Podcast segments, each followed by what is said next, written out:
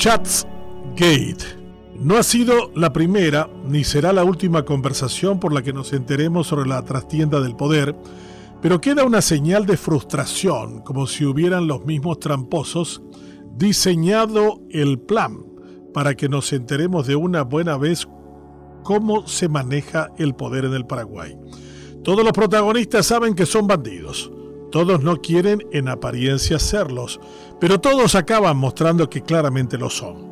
Outsiders devenidos en actores políticos, brokers articulando el dinero, con pinches jaleros estimulando el negocio, antiguos compradores de burdeles y meretrices, fiscalas a la carta, familiares pellizcando las obras del botín y extractivistas de conversaciones que sacan más cosas que los tontos que entregaron el teléfono, no sabiendo el radioactivo contenido de sus chats.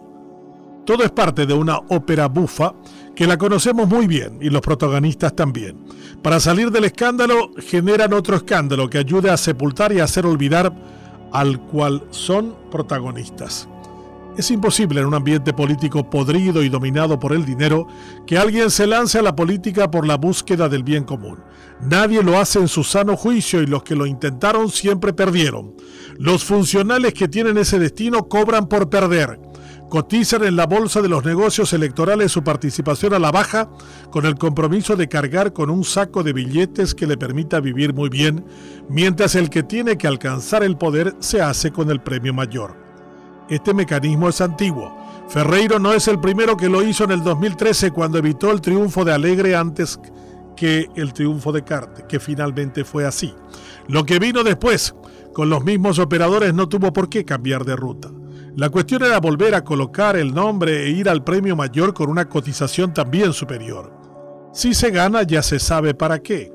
Hay que juntar más dinero para que el siguiente escalón sea menos cansador y se logre una relativa autonomía en el proceso de escalar y de venderse. Ninguno de estos protagonistas políticos desconocen esta realidad.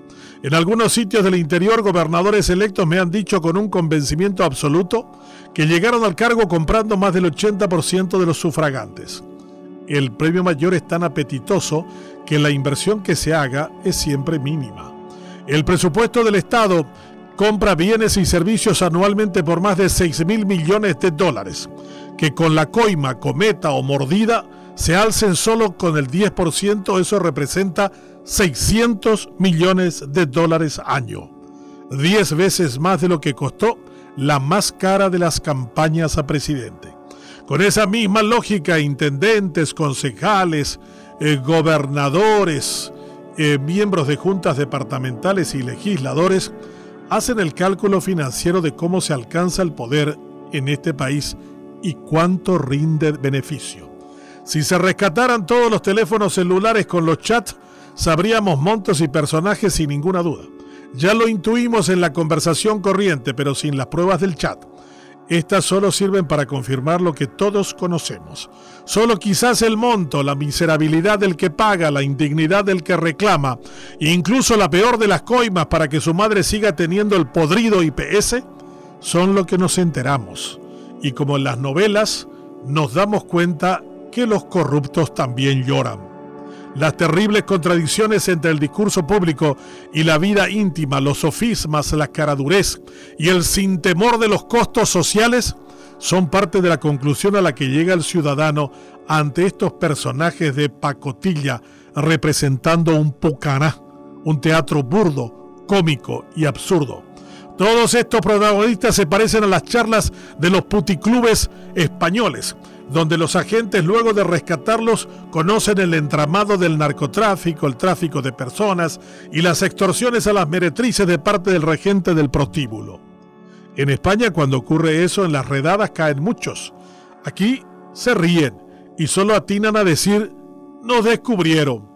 Cambian de máscaras, algunos se quedan sin visa americana, pero la opereta de mala muerte sigue porque la misma justicia que debiera castigarla es una de las grandes protagonistas de este baile opivo al desnudo. Una pena y una desgracia.